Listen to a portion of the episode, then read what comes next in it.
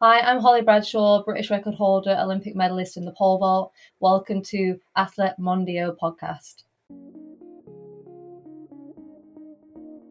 Hi, everyone. Welcome to the Athlètes Mondiaux podcast. Athlètes Mondiaux is French for athletes of the world. In this podcast, I interview track and field athletes from all around the world in their native language when I speak it. My guest today is Holly Bradshaw, the British record holder in the pole vault. Holly won a bronze medal at the Tokyo Olympics. In our conversation, Holly told me about the challenge of being so good so young and about her love for sports psychology.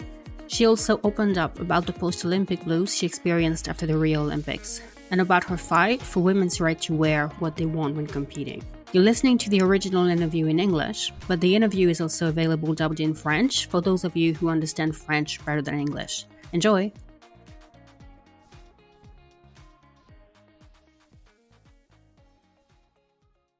Hi, Holly. Welcome to the podcast. What do you think 10 year old Holly would think of the woman you've become? Um, I think proud. Like, um, I was a very shy child. Um, would kind of tremble at the the thought of like speaking in front of a class in English. I would like refuse to. Uh, I would hate reading. Just you know, everyone takes a page of reading. I would hate that. And I think athletics has just given me a lot of confidence. Um, I'm able to, you know, talk out about things I never thought I could have. And I think as I've grown through the years of being an athlete, I've found a higher confidence where I can actually talk about issues that I faced in the past to try and be a bit of an inspiration or try and help other athletes that might be going through the same thing. So I think, yeah, very proud at the kind of woman that I've become, I guess. Mm-hmm. We'll touch on these things later in the podcast, but I wanted to ask you about your the beginning of your career because you were very good very young.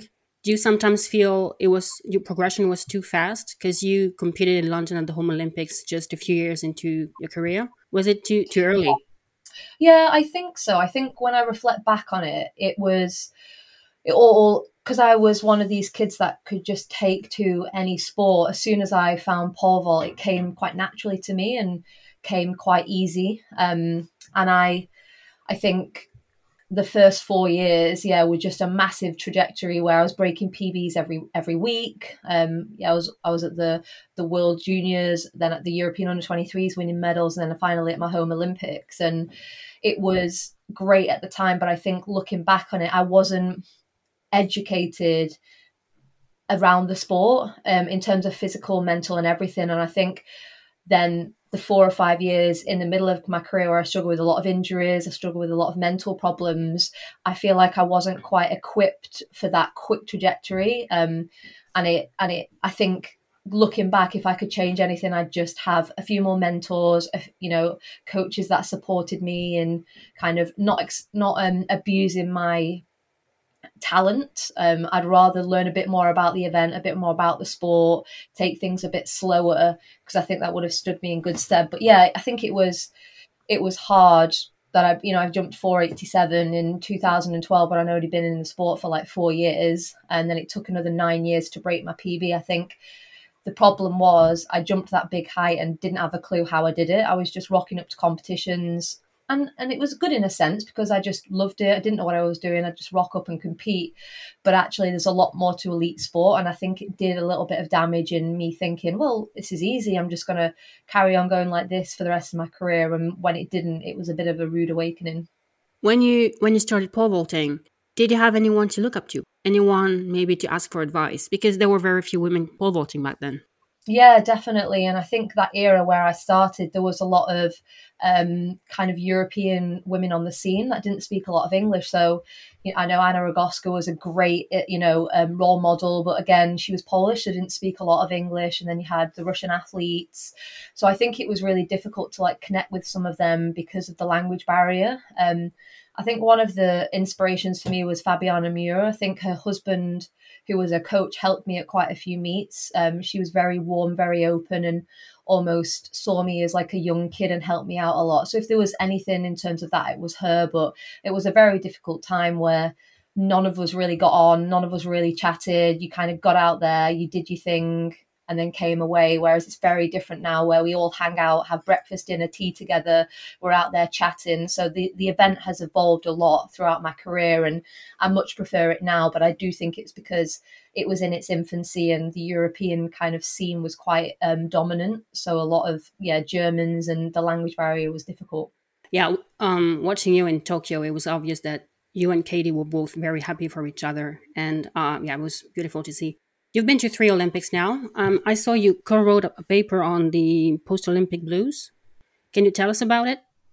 Yeah, so after Rio, I'd had a really um, troubling year with injuries. I had surgery in the March, so it was kind of a bit of a battle that year. I missed a lot of training. Um, I had quite a lot of setbacks. So to even be at the Olympics, it, there was a lot of kind of unknowns in the lead up to it as to whether I'd even be there. But but to get there, I was I was really really happy, and then to finish fifth in the final, knowing how much I'd missed, it gave me a lot of hope and gave me a lot of um, promise, and I, I was just really happy. And on returning from those games, there was a lot of negativity and a lot of oh she'd finished fifth again. Or she missed out on a medal again. And for me it was really upsetting because in the context of things i mean anyway finishing fifth at the olympics is incredible. But given the context you know i was really chuffed with that. And it kind of made me feel really sad and I suffered some post Olympic blues off the back of that and I remember doing um, an interview with a woman who was doing some other research, and she found it kind of fascinating. And we we got talking, and we decided we were gonna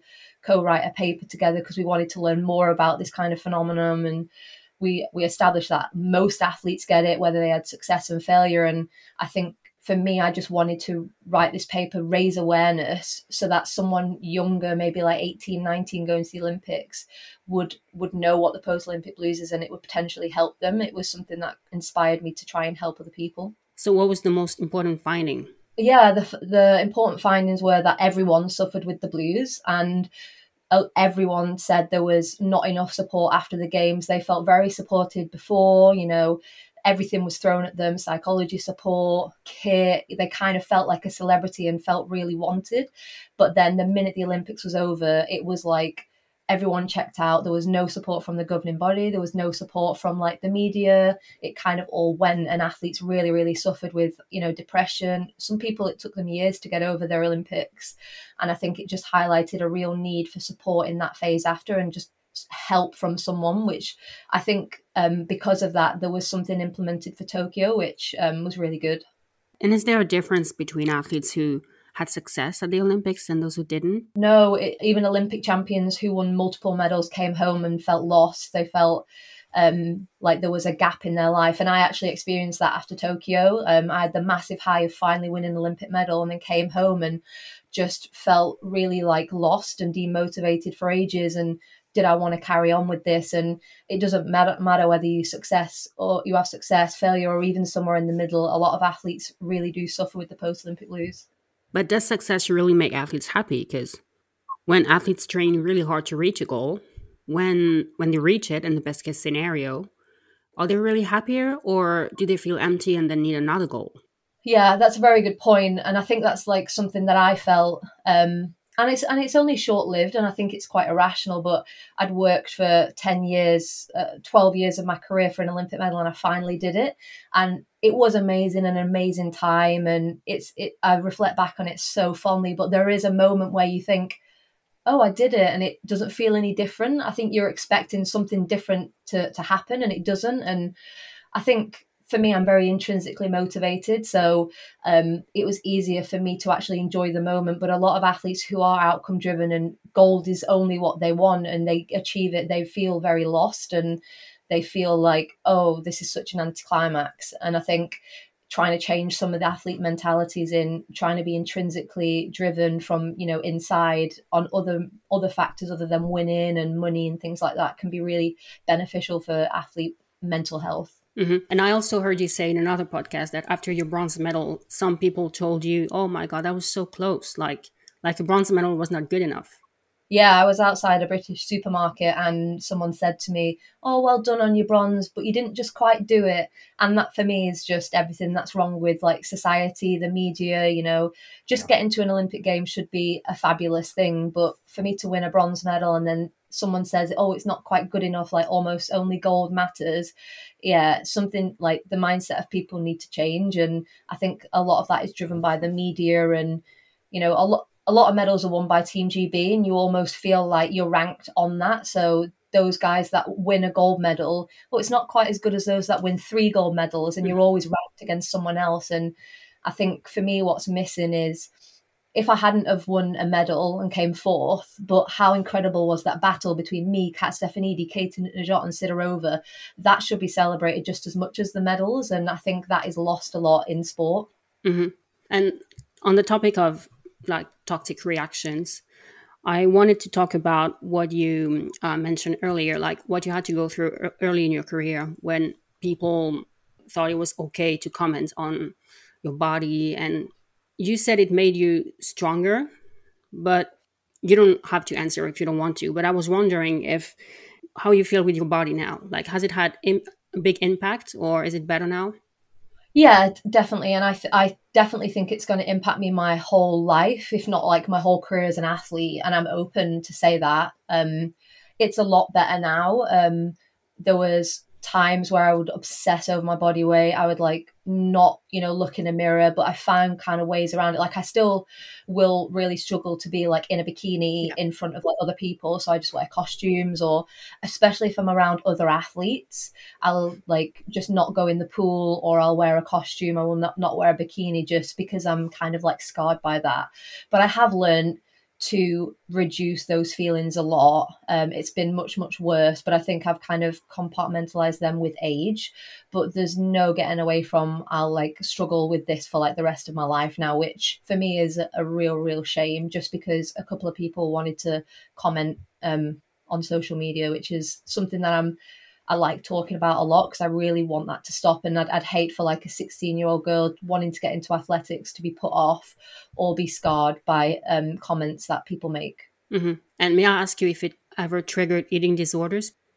Um, never. I, I, have never ha- suffered with an eating disorder. I would say I've like got disordered eating and like if I, you know, there used to be a time where I'd weigh myself every day, and if I didn't see the body weight drop in, I would like really really reduce um, portion sizes and like get het up about it you know only eat salad. So i definitely i wouldn't go as far to say i've ever had an eating disorder thank thank goodness but definitely um like bouts of like disordered eating. Mm-hmm. so knowing that a lot of young people especially young girls look up to you are you careful with what you post on social media? Yeah um i I always say it's like um, a privilege or an opportunity for for someone who's like in the limelight to be a role model. It's definitely not. It's it shouldn't be a given. Like if someone is a really good athlete or a really good singer and they um, are in the limelight, it's not a given that they should be a role model. But I think um, it's just a good opportunity, and that's what that's how I see it, and that's what I'm taking. Um, I like to put content out there that's realistic. It's very genuine. Whatever I put out there, it's 100% me. Um, I'm not making it up. That's what I do, and that's what I think. And I and I just like to share messaging that potentially helps other people. Um, so yeah, I am. I'm I'm very kind of conscious as to what I like post to make sure it's um, appropriate and kind of genuine, genuinely me, and and that that is something that's important to me. Mm-hmm. And you said earlier you, you you don't want to wear certain like a bikini or, but you were also outspoken about the the disparities between what men, male athlete athletes have to wear and what female athletes have to wear. Uh, when did you feel like you had to speak up? Mm-hmm. Yeah, I think there's been a couple of times where I've really had to compromise on what I want to wear. But at the Tokyo Olympics, when I went to the kitting out, there was just not an appropriate outfit for me to wear. Um, I definitely feel like with the rise of social media and with brands so interested in how many likes people get, and there's no getting away from, you know, how toxic social media can be, and and there's there's no getting away from the the if you if you pose in a bikini or um, less clothes, more people are interested in that post, which is fair enough. But I am not like that. I like to cover up, um, and I want to have options. So it's fine for there to be options out there for women to wear less clothes if they want, but that shouldn't hamper women that also do want to cover up. And I feel like that's the way it's gone. So when I went to the kitting out for Tokyo, all the outfits were very skimpy. You either had like um, little knickers on showing your bum, or you had to have your belly out, and there wasn't um, an appropriate option that I felt that I would feel comfortable in wearing because I'm, I'm a pole vaulter. I don't want to wear a vest. Like imagine I get up to the medal medal stages and my vest knocks the bar off as I'm going over it. Like that's mm-hmm. that's just ridiculous. So I really pushed back and felt like it was appropriate for me to say, look, none of these are, are right. I want to I, I want to have my bum and my legs covered up, but I also want my stomach covered up. And and to be fair, Adidas and Team GB were really good at, making me something. I wore the rowing outfit, which for me was perfect. But I think it just again highlights the need for more options for the um, for the Commonwealth Games in England. They they made me a onesie, but it was um, a male onesie, so I had to send that off to my friend to get sewed because it was it was cut for a man. It was really long shorts, and again, I spoke to multiple athletes that have said they've asked for like um, a onesie or something that's more covering covering their body up, and they just get get given men's kit and it's just in the in the society mm-hmm. we're at today in the 21st century that's just not good enough um, and that's not to say that women shouldn't be out there if they feel really confident and comfortable in a crop top and knickers that's good for them but a lot of women don't so we need to have the options at both scales yeah because you you need to be able to just focus on your jumps and not think, oh, there's a camera next to me and how do I look? And yeah. Yeah, exactly. And that's been my philosophy. Um, you know, I don't wear makeup. Um, I, I don't really care. Like my hair's slipped back. There's lots of photos of me in Tokyo where I'm sweating. I mean, it's humid out there. It's mm-hmm. hot. I'm working hard, and that shouldn't be seen as a negative thing. And the last thing I want to be worrying about is, oh, is is my is my are my knickers riding up, or oh, I'm, I'm, I'm sitting down on my table, the camera's there, am I getting rolls on my stomach? Like, I want to be focusing on, I'm going to clear that bar and win a medal. So, you know, I'm sure a lot of other women out there would be feeling the same. So we need to have those um, options for them. Have you heard from other female athletes? Yeah, yeah, quite a few who have been in the same situation. I mean, uh, typically, um, athletes are in incredible shape and um, feel really, really confident in their body.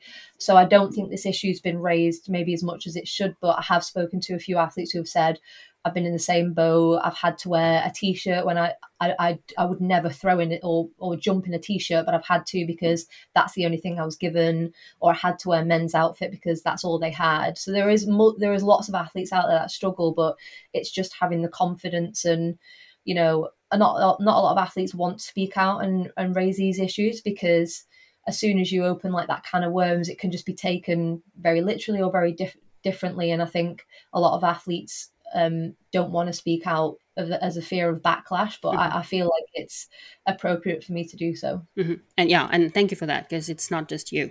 Um, can you tell us about your love for sports psychology? Yeah, so I was always really skeptical about sports psychology. I had a few like rubbish encounters when I was a young athlete where they just give you a questionnaire and you'd sit down and you'd fill this out. It was very robotic. And I was like, no, this isn't for me. And then I met my sports psychologist that I still work with now back in 2013. And it was like a breath of fresh air. We sat down, we talked. It was like I was sat down with my mum or my friend. We were just chatting. And I came away from that and I thought, we've just accomplished so much and I didn't even realize we were talking about sports psychology. So it kind of opened my eyes to thinking, wow, this this is really good. And after about two or three years of working with her, I really ignited a passion for wow, sports psychology can really make a difference. And it's there is a big stigma around it as to right, you need to see a sports psychologist because you're psychologically weak and you, you've got a rubbish mind. But actually, you can use sports psychology to help you get gain a performance advantage and that's why i'm really passionate about promoting it to try and break down those stigmas of it only ever is used when there's a problem because that's really not the case and does your sports psychologist need to know a lot about pole vaulting to be able to help you so it didn't i mean i don't think she'd ever heard of it or ever done it before when we met um, and she has learned a lot about it um, as we've gone along. But really, the principles of sports psychology can be very generic and and based on you know whether I'm a pole vaulter or a tennis player or whatever. The principles are very similar, but she has learned more about pole vault as as kind of we've worked together. But it's it's not it's not 100% necessary. But there is you know pole vault is quite unique in the fact that you know you might run through or you, you might stumble across like fear blocks or whatever so it's definitely important that she learn about that Mm-hmm. And uh, how did you work together during uh, lockdown? Because I heard you say you did visualization. Yeah. So what we did was um, every week when I would normally do a pole vault session, I would literally sit here in this room. My coach would be on the call and she would be on the call, and we'd basically all have our cameras off and I'd just hear her voice and I'd have to like close my eyes and she would basically take me through the pole vault session. So she would introduce it like she would say, You're walking into the HiPAC, the track's purple, you walk up to the pole vault pit, you put your bag down and basically narrate what I would normally do.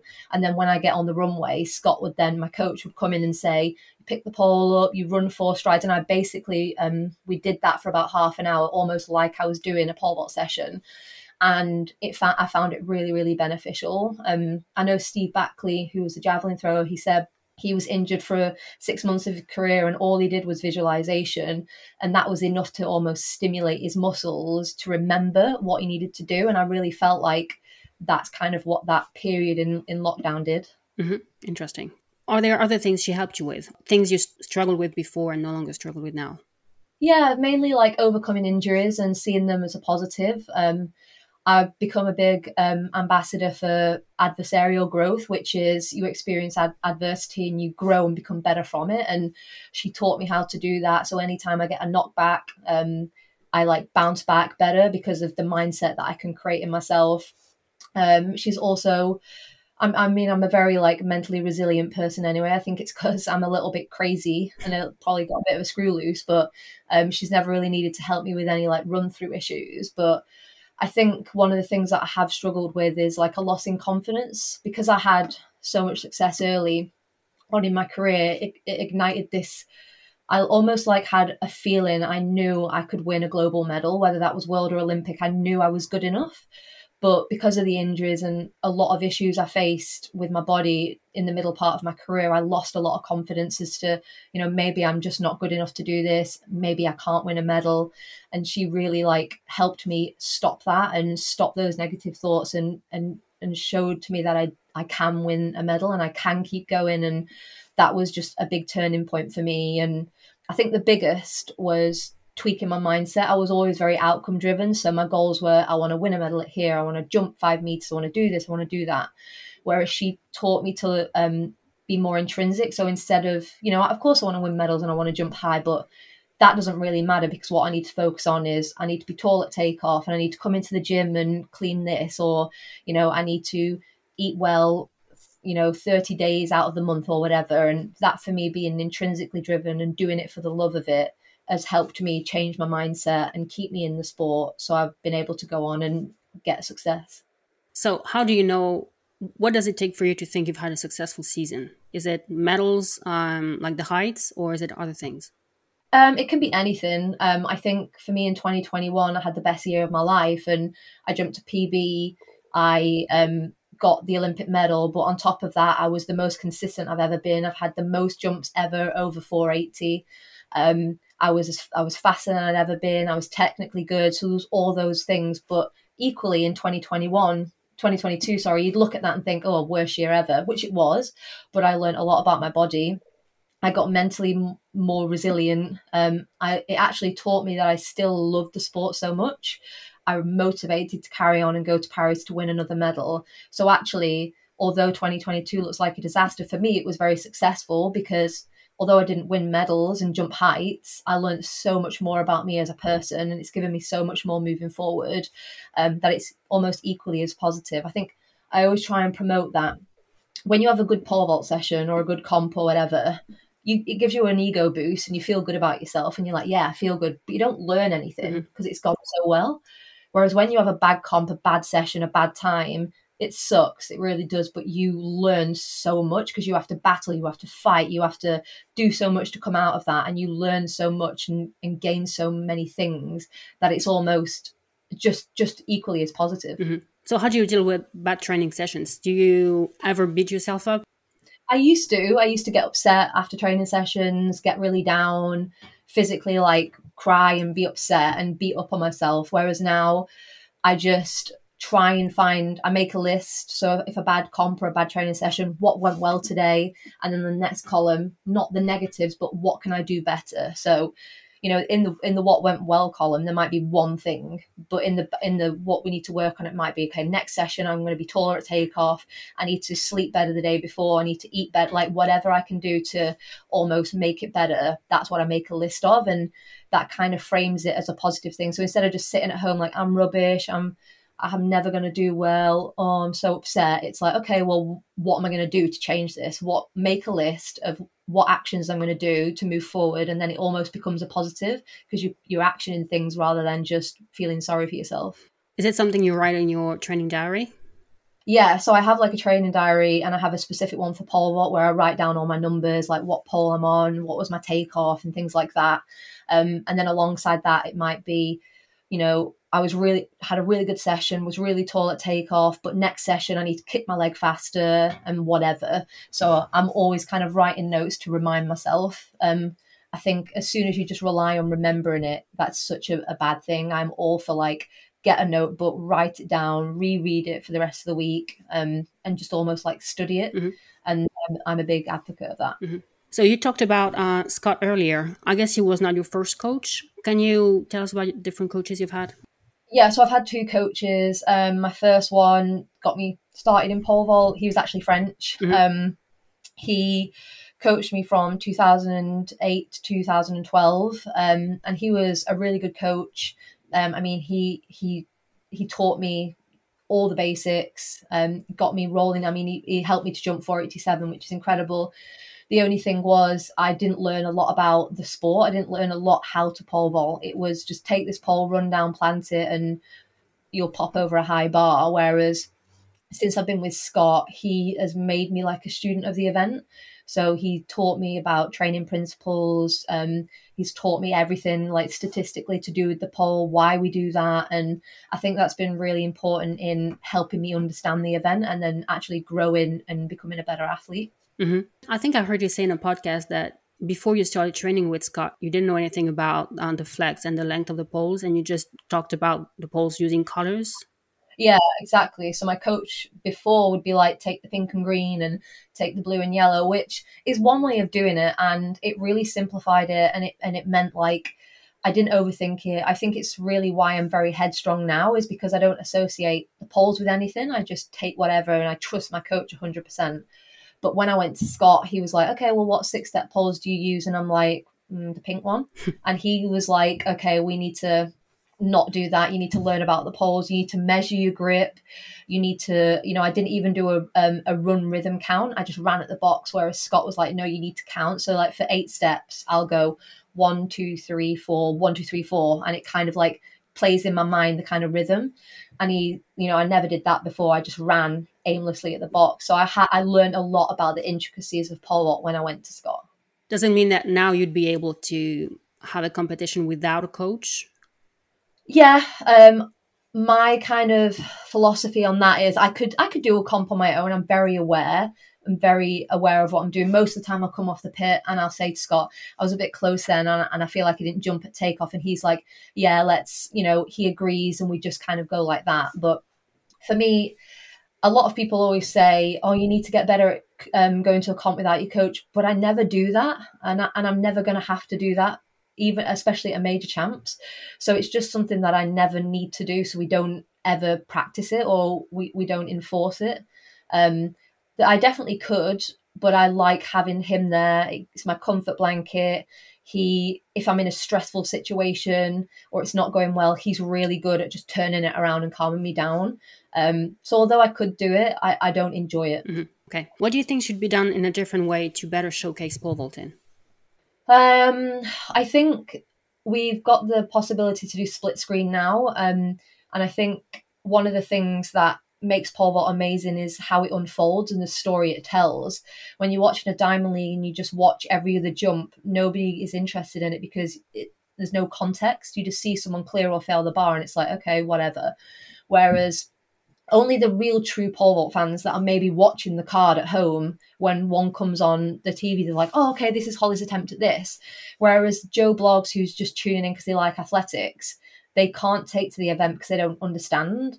So I think split screen is incredibly important to so someone can tune in and watch the whole comp. Um, having more pole vault only comps with a live feed, I think is really good, um, especially like the ones in France where mm-hmm. you have two pole vault runways and there's one going each time, so it's constant action. I think they're really, really good for the event. Um, and I think just having having people like Mondo who are showcasing how incredible it is is is good for the sport because it just gets people people more interested in it. Will Paris be your final Olympics? Yes. Um, yeah, I'm going to retire after Paris. Um, so it's not like Olympics and done. I'll probably do competitions after that, but yeah, Paris will be my last major championships. It's almost home soil for you. Yes, it's the closest thing to home soil that you get yeah. being in Paris. All my family, they could easily drive over. Mm-hmm easily a uh, you know a 30 minute flight so it's it's pretty much a home olympics so they're all coming and yeah i'm i'm excited that it's in paris. Yeah. But it's interesting because i had this conversation with someone from belgium and they were like it's almost home soil but it's not home soil. So it's not like going to rio tokyo because it's just france it's just yeah. you know really close but it's not home soil.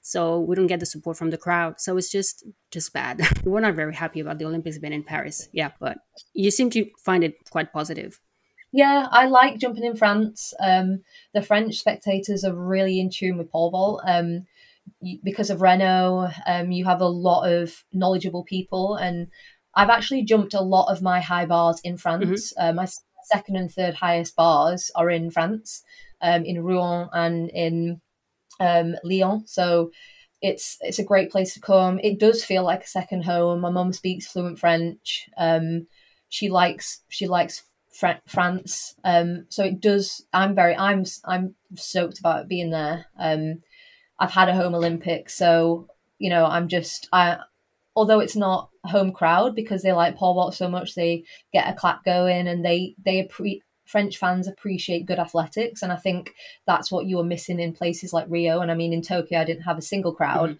So I have been very lucky in the fact I had a home Olympics, but then Rio and Tokyo were a bit flat. So I think Paris will be good. Mm-hmm. Can you tell us about the mentoring program you're a part of?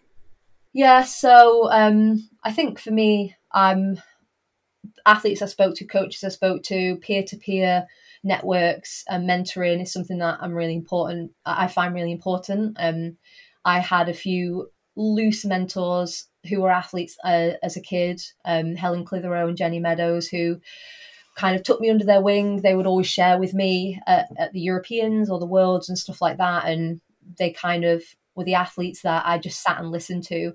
So I think it's really important to, that younger athletes have the option to talk to people who have been there and done that and had a lot of experience. So wherever possible, um, an athlete mentor is really important. And I always I always offer that, um, whether it's a young pole vaulter or um, just a young athlete. I'm here if they want to get a coffee but we were doing um, a bit of a mentoring um, program with um, it's called YTP over here, which is it was a group of 10 of us who would do calls kind of like this live, talk about different topics to younger athletes who were like 15 and 16.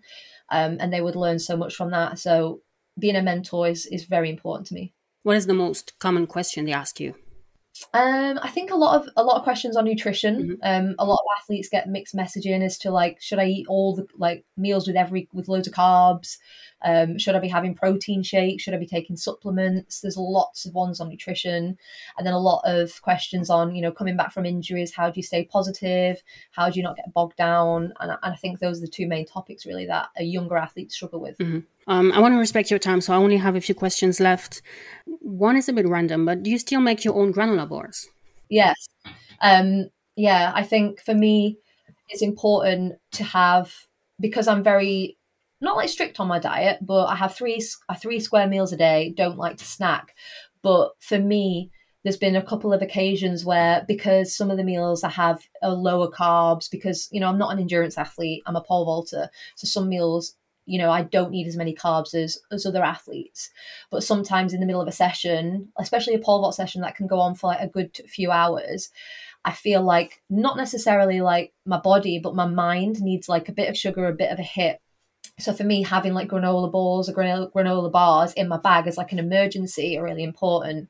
And I'm very, I like cooking and I like to know what's gone into my food. I'll never buy bought sauces. So for me, making my own granola balls and things like that, I know exactly how much, you know, honey and peanut butter has gone in there. And it just means that I can nullify for any additional sugar or anything like that. So yeah, for me, that's really important. Mm-hmm. Would you share the recipe, maybe, if I can yeah, put it in the show notes? Yeah. Yeah, yeah, I'll think so. And uh, what is your go-to coffee order? Because I know you love coffee. Yeah, so my go-to is either a long black or a flat white. So and that just very much depends on like if I if I go to a coffee shop where I know the coffee's really nice, then I'll get a milky flat white coffee. Whereas if it's like a Costa or somewhere that's not quite as good, I'll get like a black coffee because it like a, a, black coffee can hide more things. Mm-hmm. It, if it's burnt, then getting a black coffee is better than a burnt milky coffee. Do you miss good coffee when traveling on the circuit? Yes, very much so. I'm I'm quite good at sniffing it out. So wherever I go, I'll research for at least a week before where's the good coffee. But if there isn't any, then I tend to just take my own. Like I do like a filter coffee um, and just get really nice beans. So that's that's that's good, but there's nothing like going to a nice coffee shop, getting good latte art and a really like silky smooth coffee. Mm-hmm. So my final question to you: This podcast is called Athlètes Mondiaux, which is French for athletes of the world because what I love the most about track and field is that it is a truly universal sport. So my question to you is what do you love the most about track and field? I think the thing I love most about track and field is its diversity for everyone. Um, you can be short, you can be tall, you can be fast, you can be slow, you can enjoy throwing the shot put, you can enjoy flinging yourself over a bar, whatever you like. There is an event for you, and not every. I mean, no other sport does that. Um, so I think it just caters for every single person out there, which is why I think it's brilliant. Mm-hmm. Yeah, I agree. Thank you for your time. Is there anything you want to add? No, that was great. Thank you. And that's a wrap. I'd like to thank Holly for her time and thank you all for listening. If you'd like to try it, you'll find Holly's granola ball recipe in the show notes. Please tell your friends about the podcast if you like the episodes. And if you'd like to support the podcast, please check the links in the description. That's it for today. I'll be back soon with another episode. Bye.